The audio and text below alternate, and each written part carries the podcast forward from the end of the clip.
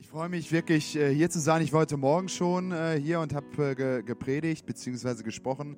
Und gestern auf dem One Youth Day war ich auch schon da. Und das macht mir eine besondere Freude, hier in die Schweiz zu kommen. Ich weiß, ihr denkt, das sagt man immer. Stimmt auch. Aber in diesem Fall ist es tatsächlich wahr. Denn ich habe immer so das Gefühl, ähm, dass man hier zu Freunden kommt. Dass man hier zu Menschen kommt, die einen wirklich schätzen und mögen. Und äh, ich komme ja nur wirklich viel rum, muss ich wirklich sagen. Also ich habe äh, in äh, meinem Leben bestimmt schon, weiß was ich, 1000 Events gemacht oder so, keine Ahnung. Mit 50 kann man das wahrscheinlich auch schaffen. Ähm, aber hier ist es immer was ganz Besonderes, weil ich vor allen Dingen auch deine Wertschätzung und so, wie du mich behandelst und äh, wie deine Familie mich behandelt, wie die Mitarbeiter einem hier entgegentreten, das versuche ich in Berlin auch zu machen mit Kindern und Jugendlichen. Wir fangen mit fünf Jahren an und arbeiten dann so bis 17, 18 mit denen weil ich persönlich wirklich glaube, dass wenn wir eine Kultur der Wertschätzung leben, also mit Kultur meine ich, also Wertschätzung breitflächig in ganz kleinen Dingen anlegen und das wirklich freundlich sind, enthusiastisch sind, auf Menschen zugehen, die wirklich lieben, Augenkontakt machen und so weiter und so fort, dass das Menschen verändert. Und die Kinder spüren das und die kommen so wie so ein trockener Schwamm immer in die Blue Box, sage ich immer. Und so ein ganz trockener Schwamm, der ist ja ganz hart. Kennt ihr das? Wenn man den so vergisst irgendwo und nach Jahren findet man den. Bretterhart das Ding. Wie ein Ziegelstein. Und wenn du dann zum ersten Mal Wasser drauf tropfen lässt, dann perlt das ab. Das saugt nicht direkt auf. Das ist so ausgetrocknet, und so sind die Kinder auch. Erstmal wollen sie alle nicht und dann, nee, kein Bock und keine Lust und dies und jenes. Aber je länger man liebt und je länger man Wertschätzung gibt und je länger man Anerkennung gibt und wenn die checken und merken, ja, der meint das wirklich ernst, die Mitarbeiter äh, in der Bluebox meinen das wirklich, wirklich ernst, dann saugen die das irgendwann auf und die Seele wird weicher und weicher und weicher und zum Schluss, dann sind die so richtig vollgesogen von Liebe und können dann rausgehen und wieder andere Menschen lieben. Also quasi so eine Art Liebesschule, äh, die äh, ja, Christsein im Grunde vermittelt. Ich glaube wirklich, darum geht es beim Christsein. Ähm, ich habe heute Morgen sehr seelsorgerlich gesprochen. Äh, das heißt also sehr empathisch und sehr ruhig und sehr einfühlsam. Äh, mache ich jetzt nicht. Jetzt ist Nachmittag, ihr seid alle wach. Oder manche sind schon wieder am Schlafen, wie ich sehe. Aber, aber äh, ich habe eine sehr herausfordernde, Bo herausfordernde Botschaft heute. Denn äh, ich äh, habe das Gefühl, dass wir manchmal im Christsein die Prioritäten verwechseln. Wir glauben, oder zumindest in Deutschland, ich weiß nicht, ob es in der Schweiz auch so ist, wir glauben oder viele glauben, dass es beim äh, Christsein darauf ankommt, man lebt so sein Leben ohne Gott, Irgendwann bekommt man ein besonderes Erlebnis, wie zum Beispiel so eine Veranstaltung. Dann trifft man eine Entscheidung für Gott. Man spricht ein Übergabegebet. Und in diesem Übergabegebet sagt man sowas, Herr, ich bin schuldig, für ich bitte, dass du meine Sünden vergibst. Und ab jetzt gehöre ich zu dir. Und dann lebt man aber sein Leben genauso weiter wie vorher. Also in groben Parametern. Das heißt, das hat so ein bisschen was von Wohlfühl-Oase, dieses Christsein. Also man lebt das so als Add-on im Leben, ja. Es ist cool, so einen höheren Sinn zu haben und so, verstehst du? Es ist auch ein bisschen cool, so zu wissen, so wo man herkommt und wo man dann auch hingeht. Na? Ne? Und dementsprechend werden dann auch die Gottesdienste gestaltet, ja. Also ich sterbe manchmal in Gottesdiensten. Ich bin unterwegs, äh, muss sie mal reinziehen, ja. Wir reden von einem Gott, allmächtig. Boah! Alter, großes Kino. Allmächtig, weißt was das heißt? Der hat alle Macht auf der Welt. Alle. Ja, ihr schluckt das so, also, oh ja und, was geht? Ich meine, der, der ist allmächtig, der ist omnipräsent. Wisst ihr, was das heißt? Omnipräsent heißt, der ist überall gleichzeitig. Der ist da, da, da, da, hier, da, bei jedem einzelnen Flüchtlingskind, überall. Der ist omnipräsent, überall ist der. Ja und? Ey, ich, ich raff das manchmal nicht. Die Bibel ist voll von Hammer-Aussagen. Und dann heißt es, Guten Morgen, liebe Gemeinde. Wir freuen uns, dass Sie alle heute da sind.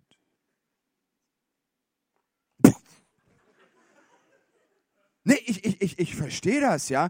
Ich beobachte manchmal die Leute so im Gottesdienst ne, und die typische Reaktion in Deutschland, wie gesagt, die Schweiz ist ausgenommen, ich kenne mich hier nicht aus, aber äh, in Deutschland, in Deutschland ist die typische Reaktion im Gottesdienst so, die Predigt fängt an und dann passiert Folgendes in den Gesichtern der Gläubigen. Achtung, Obacht.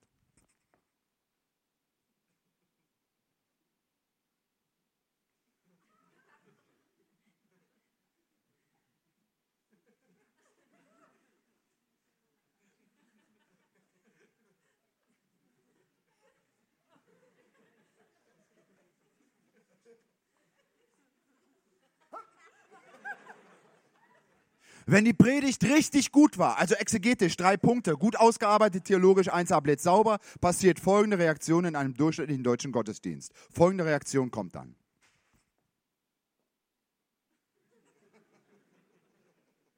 Wenn jetzt noch der Heilige Geist kommt, passiert das. Das ist Ekstase im deutschen Gottesdienst, liebe Freunde. Ich raff das nicht. Ich raff das nicht.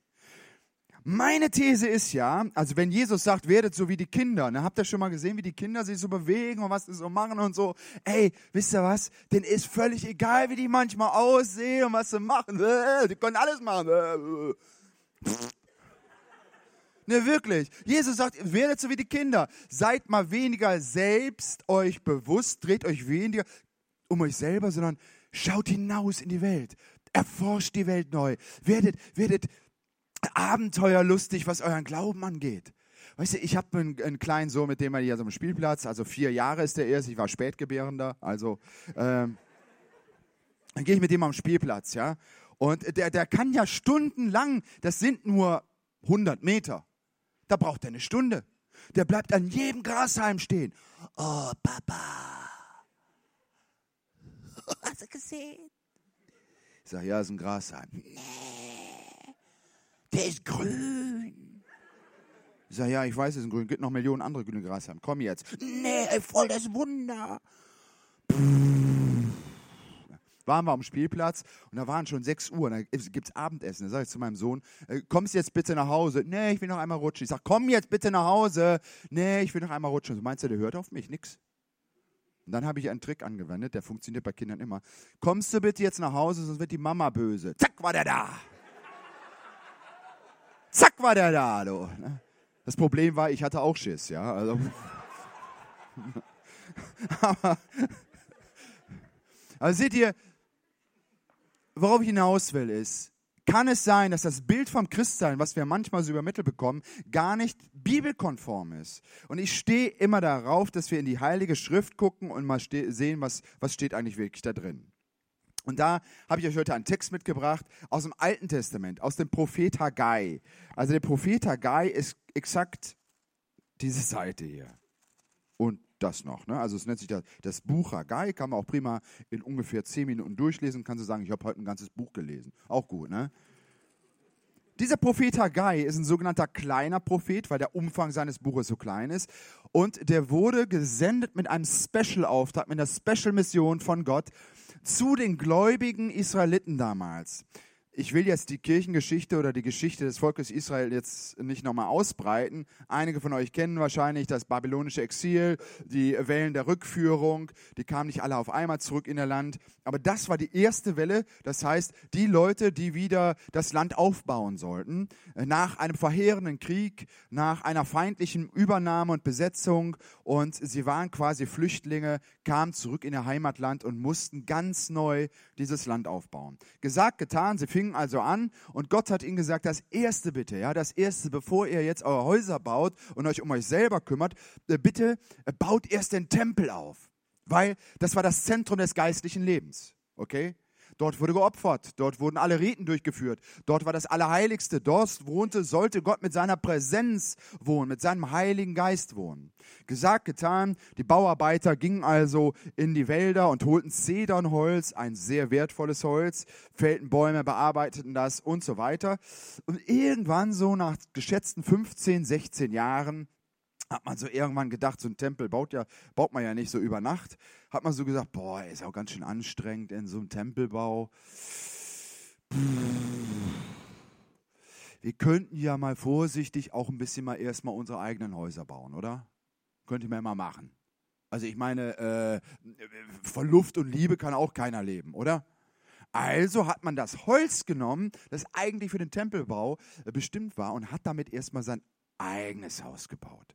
Ich finde den Gedanken sehr nachvollziehbar, ganz ehrlich. Äh, aber irgendwie fand Gott das nicht cool. Wahrscheinlich, weil er wusste, dass dieser Tempel für die Menschen ist. Gott braucht keinen Tempel. Aber wir brauchen einen Ort, wo wir anbeten. Wir brauchen einen Ort, wo uns Gott begegnet. Wir brauchen einen Raum, in dem wir spirituelle Gemeinschaft haben können mit dem Allmächtigen, Universellen, mit dem, der sich Gott nennt, den wir Gott nennen. Jetzt kommt Folgendes. Er schickt den Propheten Haggai und sagt, Leute, eure frommen Übungen und eure Lippenbekenntnisse und einmal die Woche in den Gottesdienst gehen und äh, vielleicht noch eine Small Group zu haben oder so.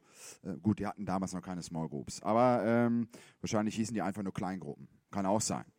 Auf jeden Fall, auf jeden Fall sagt Haggai, stopp, halt bitte, haltet alle mal ganz kurz an in eurem Alltag, okay? Haltet ganz kurz an mal, ich möchte euch etwas sagen von Gott. Und genau deshalb bin ich hier. Ich heiße zwar nicht Haggai, sondern Hebel. Ich bin auch kein Prophet, sondern einfach nur ein Deutscher. Äh, und bin nicht in der Lage, irgendwem Vorschriften zu machen. Aber was mir manchmal so ein bisschen auf den Keks geht, auch bei mir, ich beziehe mich da voll mit ein, ist, dass wir das Christsein manchmal mh, mm, falsch oder sagen wir mal egoistisch ausleben. Es geht um die persönliche Lebensqualität, es geht darum, wie wir uns fühlen und um so ein Wohlfühl, Komfortzonen. Also es ist so wirklich so, ich habe das am Samstag schon gesagt, man versteht Christsein so ein bisschen äh, als so ein Kuschelclub. Ja? So ein chronisch lächelnder Kuschelclub. Man trifft sich sonntags und dann sagt man, hey, hallo, ja, wie geht's? Oh, gut, danke. Ja, hallo, hallo. Ah. Und ich sage das nicht despektierlich, sondern das sind meine Beobachtungen. Ich bin ja auch Kabarettist in Deutschland, also ich habe da so einen ganz eigenen Blickwinkel drauf. Jetzt kommt Haggai und sagt, stopp Leute. Und genau den Text möchte ich euch vorlesen. Das sind nicht meine Worte, sind die Worte von Gott. Da heißt es, so spricht der Herr, der lebendige Gott. Dieses Volk spricht, eure Zeit ist noch nicht da, dass man das Haus des Herrn baue. Und das Wort des Herrn geschah durch den Propheten Haggai. Aber eure Zeit ist da, dass ihr in getäfelten Häusern wohnt und dieses mein Haus, der Tempel, muss wüst und leer dastehen. Nun, so spricht der Herr, der lebendige Gott. Achtet doch einmal darauf, wie es dir dabei geht. Du säst viel, aber du bringst wenig ein. Du isst aber du wirst nicht satt. Du trinkst, aber du bleibst doch durstig. Du kleidest dich, aber du kannst dich doch nicht erwärmen. Und wer Geld verdient, der legt's wie in einen löchrigen Beutel. So spricht der lebendige Gott. Achte doch bitte mal dabei darauf, wie es dir dabei geht. Und jetzt geh hin in das Gebirge, hol neues Holz und bau das Haus des Herrn. Und das soll mir angenehm sein, spricht der Herr. Ich will meine Herrlichkeit erweisen an dir, wenn du das tust. Bisher hast du viel vom Leben erwartet, aber siehe, es wurde wenig. Und wenn du es schon heimbringst, so blas ich es einfach weg. Und warum das spricht der Herr? Weil mein Haus wüst und leer dasteht und ein jeder von euch nur für sich selber läuft. Darum hat der Himmel über euch den Tau zurückgezogen und er hat das Erdreich seinem Gewächs entrissen. Darum hat der, äh, und ich habe eine, jetzt kommt's, und ich habe eine Dürre gerufen über Land und über Berge, über Korn, über Wein, über Öl, über alles, was aus der Erde kommt, über deine Arbeit, über Mensch und Vieh und alles, was du tust. Wow. Also Gott sagt hier im Prinzip, pass auf, es ist eine Frage der Prioritäten in deinem Leben. Du kannst einmal für dich leben und eine Form Übung machen oder du kannst knallhart sagen, pass mal auf, ich glaube an Gott und das bedeutet auch, dass das geistliche Leben mein Mittelpunkt ist. Und ich bin jetzt kein Weltfremder irgendwie, der nur so im Kloster lebt und die ganze Zeit um, ah, sondern ich weiß, man lebt in der Welt und man lebt mittendrin und äh, man, man, man, man hat seinen Alltagsbezug, man hat seine Familie, seine Ausbildung, seine Schule, seinen Arbeitsplatz, die Armee, keine Ahnung, was man hat. Aber dort, wo du bist, dort, wo du bist, soll Reich Gottes entstehen. Und das Ding ist, dass wir heute gar keinen Tempel mehr brauchen. Das brauchen, wir brauchen keine Gemäuer, keine, also ob Gott, Gott ist es relativ egal, ob diese Materie hier, die Wände und so, Gott wohnt hier nicht, sondern es heißt, dass der Heilige Geist ausgegossen wurde in dein Herz. Und dass das der Tempel Gottes ist heute. Der Heilige Geist, so heißt es im Jesaja, wurde ausgegossen in dein Herz und dort findet der eigentliche Gottesdienst statt. Das ist dein Tempel. Das ist da, das hier dein Zentrum, wo du Gott begegnest. Ich möchte mal sagen, fast so die serielle Schnittstelle zwischen dir und dem höheren Wesen Gott. Wo du einen Datenaustausch hast, der sich Liebe nennt. Bestimmte Werte, bestimmte Gedanken, bestimmte Bilder. Ein Fingerabdruck Gottes in deinem Leben. Eine Identität in deiner Seele. Gott sei Dank leben wir im 21. Jahrhundert. Gott sei Dank dürfen wir Gott laut Bibel in uns erfahren. Aber die Systematik ist genau dieselbe. Denn oft stehe ich in der Gefahr, dass ich einfach nur für mich selbst laufe.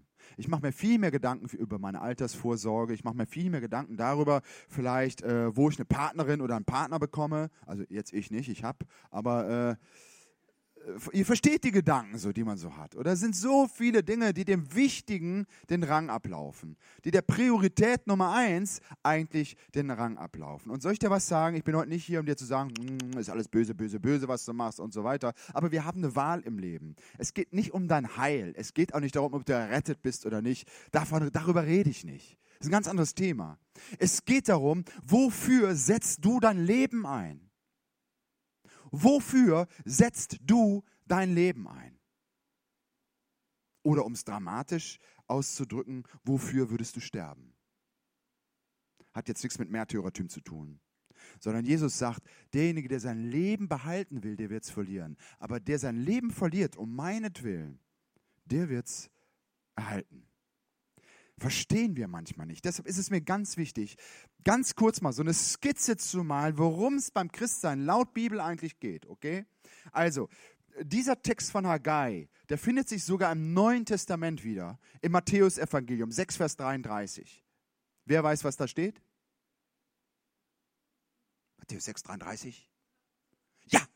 Wo, wo, warte, warte, warte, warte, warte. Wo war das? Wo? Hier, du, vor, direkt. Sag mal bitte. Trachtet zuerst nach dem Reich Gottes, dann wird euch das alles zufallen. Genau, trachtet zuerst nach dem Reich Gottes, nach seiner Gerechtigkeit, so wird euch alles andere zufallen. Ne? Wie heißt du? Andrea. Andrea. Können wir mal einen Applaus hier kriegen für Andrea, bitte? Das ist cool.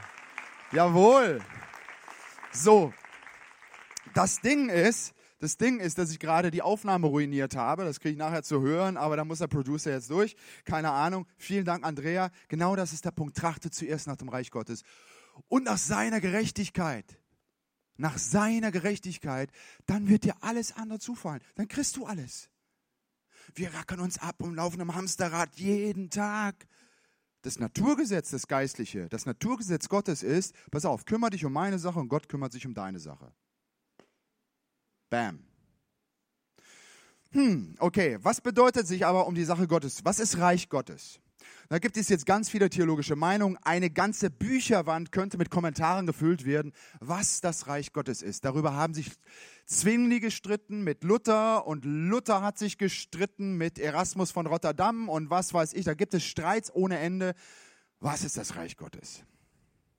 Meine Definition von Reich Gottes, so wie ich die Bibel lese, ist, überall da, wo göttliche Liebe geteilt wird, entsteht Reich Gottes. Überall da, wo Agape, es gibt ja im Neuen Testament verschiedene Worte für Liebe. Wir haben im Deutschen nur eins, Liebe. Liebe. Wenn ich meinen Freund liebe, also so äh, kumpelmäßig, so, ey Junge, ich liebe dich. Wenn ich meine Frau liebe, sage ich, ey, ich liebe dich. Wenn ich Gott liebe, sage ich, ich liebe dich. Dafür gibt es jeweils ein eigenes Wort im Griechischen. Und das Wort, das hier steht im Neuen Testament, überall quer durch die Bibel, im Neuen Testament heißt Agape. Um Agape geht es beim Christsein. Um Agape geht es beim Christen. Im ersten Johannesbrief heißt es, ich mache jetzt eine kleine Bibelrallye mit euch, okay? Ich, ich will nur, dass ihr theologisch begreift, worum es beim Christsein geht. Erster Johannesbrief heißt es, Gott ist Liebe. Gott ist Agape. Also vom Wesen her, wir laden ja Gott in unser Herz ein. Gott, der Heilige Geist, ist ausgegossen in unser Herzen. Das würde theoretisch bedeuten, dass wir Liebe leben, Agape leben. Aber Agape ist ganz schön schwer. Wisst ihr warum? Weil im Gegensatz zu den anderen Lieben, die wir so kennen, Agape immer bedeutet, von dir selbst wegzuleben auf den anderen hin. Von dir selbst wegzuleben auf den anderen hin.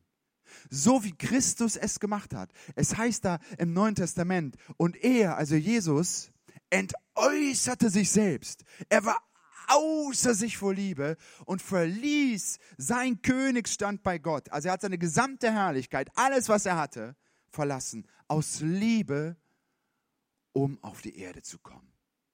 Er nahm Knechtsgestalt an, heißt es da. Ein Akt der Liebe, pur. Wir ahnen schon, dass Jesus das wahrscheinlich nicht so einfach gefallen ist. Wir ahnen schon, wenn es Jesus darum gegangen wäre, ein bequemes, einfaches, cooles Komfortleben zu haben, wäre er wahrscheinlich nicht am Kreuz gelandet. Wir ahnen schon, dass Jesus uns vorgelebt hat, was Liebe bedeutet. Im ersten Korintherbrief gibt es das hohe Lied der Liebe, das hohe Lied der Agape. Da, da wird Gott beschrieben. Gott beschreibt sich selbst im ersten Korintherbrief. Lies das mal. Die Liebe glaubt alles. Die Liebe hofft alles. Die Liebe rechnet das Böse nicht zu. Die Liebe bläht sich nicht auf und, und verhält sich ungebührig, sondern die Liebe ist immer für deinen Nächsten. Und daher entwickelt Jesus das Szenario. Wer Christ werden will, der hat das vierfache Liebesgebot zu beachten. Aber nicht nur, dass du das tun sollst, sondern er gibt dir auch die Kraft, weil er ja in dir wohnt, das zu tun. Und das vierfache Liebesgebot ist, Nikodemus fragt Jesus, worauf kommt es beim Glauben an? Was ist die Quintessenz, das Extrakt des Christseins? Da sagt Jesus, du sollst Gott, dein Herrn, lieben. Mit ganzer Seele, mit ganzer Kraft. Mit allem, was du bist und hast. Zweitens, du sollst deinen Nächsten lieben und du sollst dich selbst lieben. Und unter uns, das ist ja manchmal das Schwerste, sich selbst zu lieben, oder? Unter uns, damit fängt es an. Das heißt aber auch, wenn du dich nicht selbst lieben kannst, kannst du eigentlich deinen Nächsten auch nicht lieben und im Endeffekt kannst du auch nicht Gott lieben. Aber um diese Liebe geht es um diesen Dreiklang der Liebe plus die vierte Dimension. Und das gibt es nur im Christsein. Du sollst deine Feinde lieben. Alter Walter. Das ist harter Tobak. Also da ist nicht einfach so, jo, mal gucken und so was geht, weißt du, hey, kommst du am Sonntag irgendwie? Nee. Darum geht's nicht. Es geht um einen Paradigmenwechsel, den wir begreifen müssen. Wer Christ wurde damals, äh, so 70, 75 nach Christus, ja, da waren ja die ersten Christen. Apostelgeschichte 2 können wir das nachlesen. Wodurch fielen diese Christen auf? Ey, die haben ihr ganzes Leben investiert. Die haben ihre ganze Kohle zusammengeschmissen. Und wisst ihr, was die damit gemacht haben? Die haben die für die Armen und Bedürftigen und für die Flüchtlinge eingesetzt. Das ist mal ein Commitment, oder? Glaubt ihr, dass die eine ganze Stadt, eine ganze Stadt verändert haben? Weil die haben sich hundertprozentig eingesetzt. Radikal, kompromisslos. Und sollt ihr euch noch was sagen? Die haben ihr Leben eingesetzt.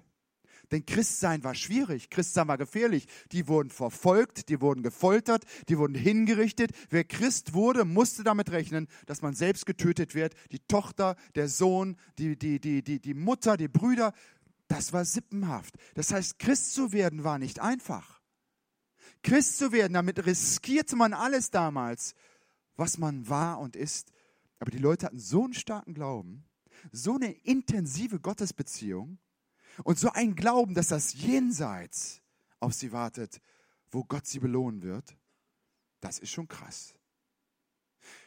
In den ersten 300 Jahren, das muss man sich mal auf der Zunge zergehen lassen, also ungefähr 70, 75 nach Christus, gab es schätzungsweise zwischen 15 und 20.000 Christen. Nur weltweit. Zwischen 15.000 und 20.000 Christen. Ist ja klar, es war eine ganz frische Bewegung. Am Anfang hießen die auch nicht Christen, sondern die hießen, die des Weges sind. Das heißt, das sind die, die des Weges sind, den Jesus gegangen ist, denen gehen die nach. Und erst 300 Jahre später nannte man sie, das sind die Christianer. Und weitere 100 Jahre später hieß es, das sind die Christen. In den ersten 300 Jahren haben sich aus 15 bis 20.000 Christen 25 Millionen Christen gebildet. Wer das mal potenziell hochrechnet, der kann einem schwindelig werden. Wisst ihr warum? Die haben sich komplett eingesetzt. Wisst ihr warum? Die haben Liebe gelebt mit, all, mit allem, was sie sind und hatten. Wisst ihr warum? Die wussten, dass es mehr in diesem Leben gibt, als für sein eigenes Haus zu laufen und schaffe, schaffe Häusle baue, wie bei uns die Schwaben sagen. Oder äh, wir haben so eine blöde Werbung äh, in Deutschland, Mediamarkt. Ich weiß nicht, ob ihr das in der Schweiz auch habt, aber da heißt es immer, Geiz ist geil. Ja, was ist denn das für ein Werbeslogan? Und wenn ich das sehe, ganz ehrlich, die Flüchtlingsdebatte, das geht mir mächtig auf den Zeiger. Äh, das hatten wir heute Morgen auch schon mal, aber das sind die reichen, dicken, fetten, feisten Deutschen. Eine der reichsten Nationen auf diesem Planeten. Inklusive der Schweiz. Wisst ihr, dass ihr zu den 5% der reichsten Menschen auf diesem Planeten gehört? 95% der Menschen sind ärmer als ihr. Und wir sagen, nö, geh mal weg, stirb lieber am Strand, ist mir egal aber ich möchte meinen mein Wohlstand verteidigen. Das geht am Christsein komplett vorbei. Komplett vorbei, Leute. Es kommt darauf an, dass wir einen Unterschied machen auf diesem Planeten. Wenn jeder von uns sich selber, so wie Jesus, entäußern würde und alles geben würde und alles reinhauen würde, Mann, dann sähe das Land anders aus. Dann sähe unsere Welt anders aus. Wenn jede Gemeinde in Deutschland, in der Österreich, in, in der Schweiz, auf diesem Planeten eine Botschaft der Liebe Gottes wäre, wenn wir Botschaftszentren hätten, wo Christen so eine Liebeskompetenz ausstrahlen würden und alle wie in Apostelgeschichte 2 sagen würden, boah, hör mal da, da sind Leute, boah, die lieben, bedingungslos, die sorgen sich um mich, die kümmern sich um mich, die bauen ein Ministry auf, das, das habe ich noch nicht erlebt. Krass. Das ist die Authentizität vom Christsein. Die Nagelprobe. Ich setze jetzt noch einen drauf. Viele Leute sagen dann irgendwann, ja, aber weiß ich bin noch nicht fertig und so. Ich muss erst mal ein bisschen reifer werden als Christ, bevor ich das alles so machen kann. Und dann reifen sie und reifen sie und reifen sie und reifen sie und zum Schluss sind sie Fallobst, ja, und dann, ja, wie, keine Ahnung was, ja. Ey, soll ich dir was sagen? Du musst nicht reifen. Da, wo du gerade bist, in dem Status, wo du gerade bist, kannst du ohne Probleme anfangen zu lieben. Und jetzt kommt noch was. Jesaja, dieser Text hat mich mal, ich hatte zugegeben, da war es nicht mal ein Gottesdienst, ne, und das war relativ langweilig, habe ich ein bisschen in der Bibel geblättert. Ne? Und äh, ja, sonst kommt man ja nicht mehr zum Bibellesen heutzutage. Nicht? Und, und ey, und da schlage ich zufällig Jesaja 58 aus. Hör mal, das Ding hat mich fast von Socken gehauen. Ich sag, ich wäre am liebsten im Gottesdienst aufgesprungen und gesagt, ey, ich habe was verstanden, Leute, Wahnsinn! Aber das hat gerade nicht zur Botschaft vorne gepasst, deshalb habe ich das gelassen. Da fragt dann Isaiah das Volk, ey Leute, wie wollt ihr den Gottesdienst feiern? Und die sagen, ja, wir machen doch alles, wir machen Gottesdienst, wir machen Lobpreis, wir machen hier äh, was weiß ich was und so. Und dann sagt Gott, Moment, nee, will ich gar nicht von. Will, ich, das ist schön, aber das brauche das brauch ich nicht, sondern das ist der Gottesdienst, den ich mir von dir wünsche. Brich dem Hungrigen dein Brot und die im Elend ohne Obdach sind, führe in dein Haus. Und wenn du einen nackt siehst, dann kleide ihn und entzieh dich nicht deinem eigenen Fleisch und Blut. Dann wird dein Licht hervorbrechen wie die Morgenröte und deine Heilung wird voranschreiten. Verstehst du?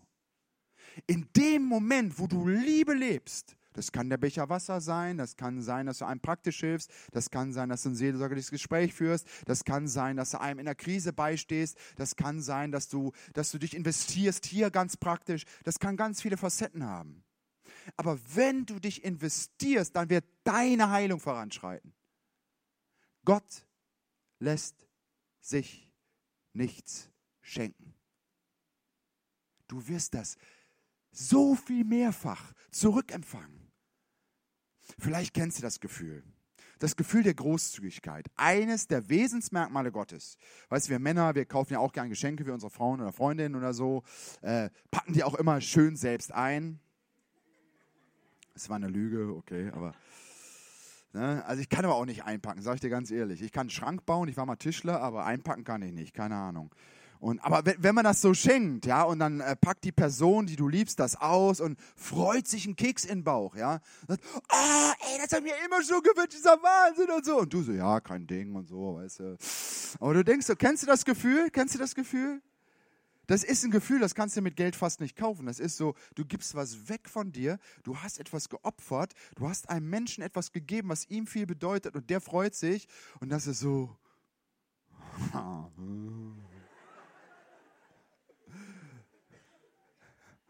Ja, habe ich gern gemacht. Verstehst du?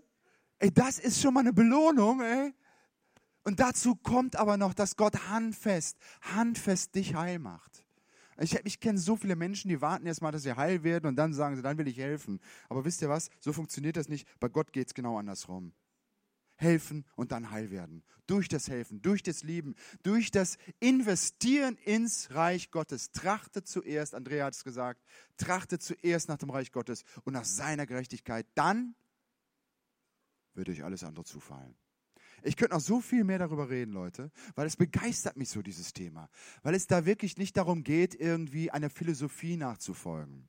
Ein Glauben zu leben, der nur in Ausnahmesituationen, in bestimmten Slots in deinem Alltag eingebaut ist und ansonsten lebst du doch genauso wie alle anderen Menschen auch.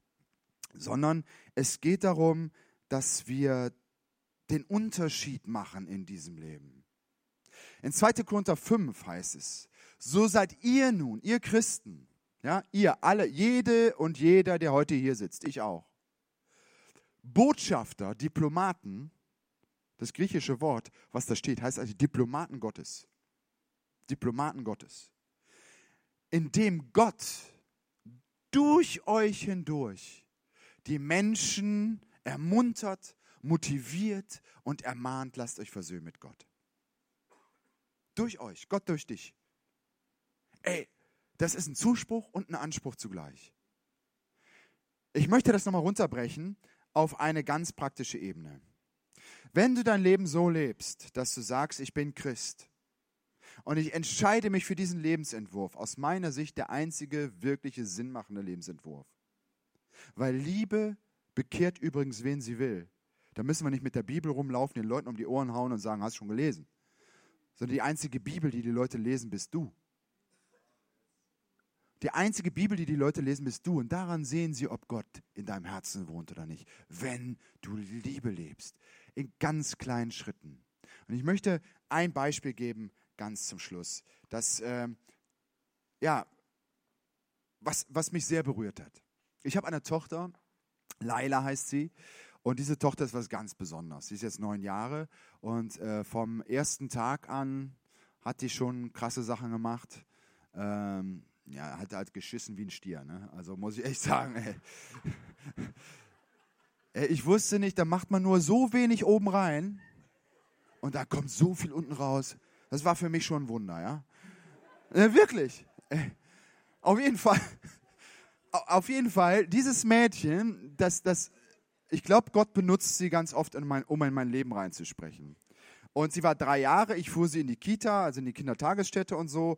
Und äh, ich bin kein Mensch, der einfach lebt. Ich habe immer irgendwie weiß nicht, oft ganz viele Selbstwertprobleme und dann habe ich ganz viele, ich habe immer irgendein Drama laufen gerade bei mir, okay? Also pff, keine Ahnung warum, ist halt so, sonst wäre das Leben auch langweilig. Okay.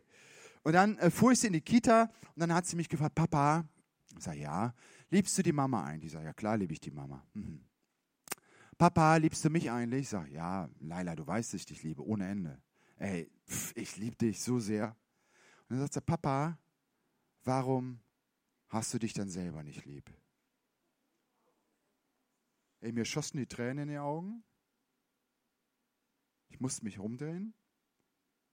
Aber ich wusste, das ist für mich ein Ansporn zu sagen, Thorsten, das ist von Gott.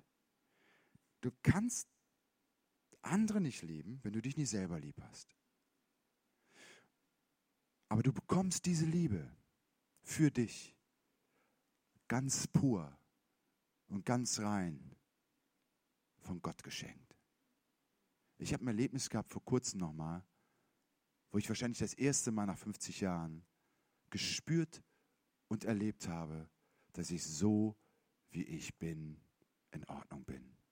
Das hat mich freigesetzt, nochmal mehr in meinem Job zu tun, die Kinder zu lieben. Ich habe zum ersten Mal begriffen, dass es okay ist, dass ich nicht okay bin. Verstehst du?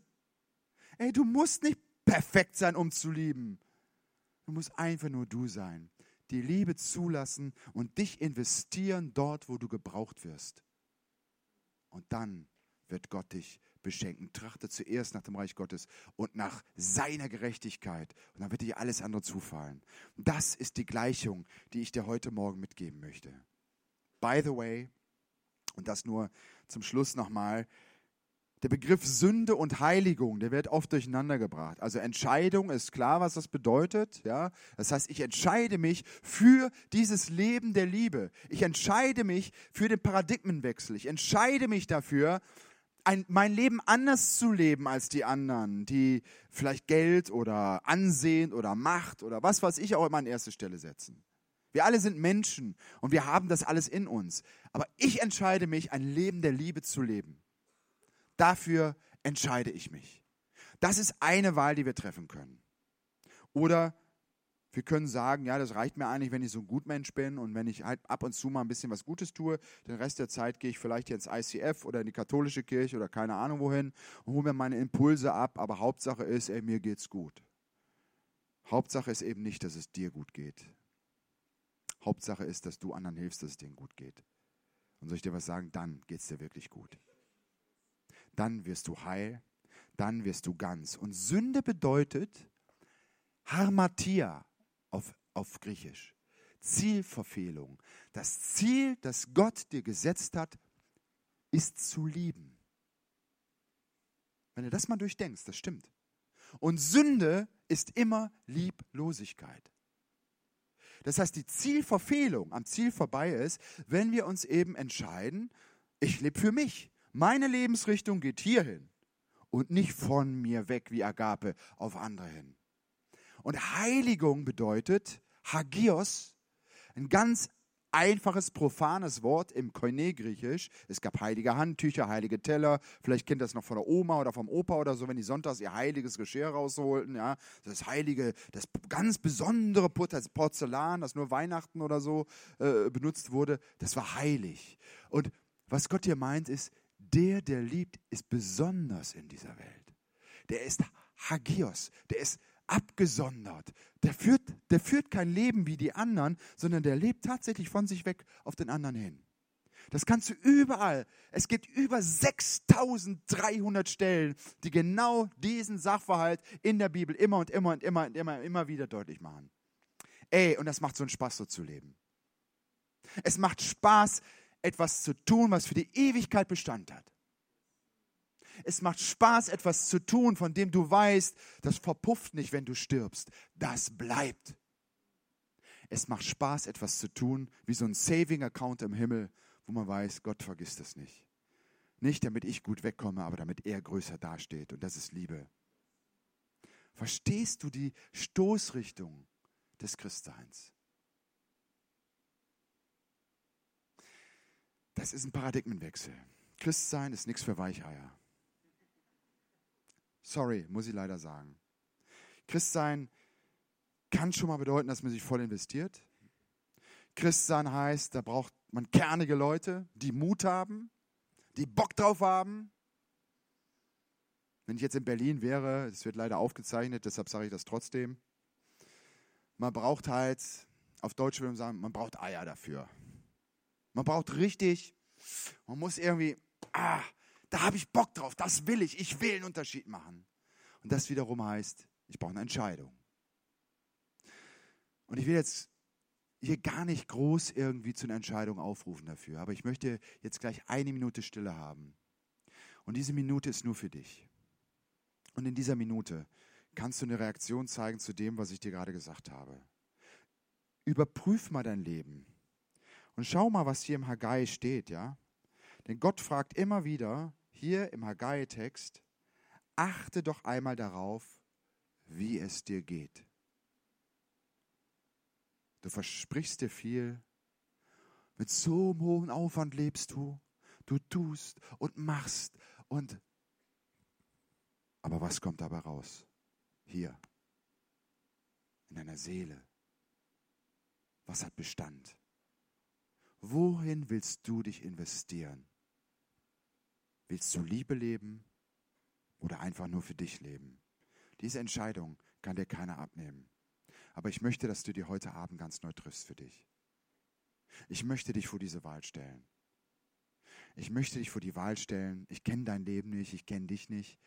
Aber ob du nochmal ganz neu Lust hast, eine Entscheidung zu treffen, das wirklich, dich wirklich ins Reich Gottes zu investieren. Wir haben eine Minute Stille. Danach spreche ich ein Gebet und die Band kann gerne schon mal nach vorne kommen. Eine Minute Stille, danach spreche ich das Gebet.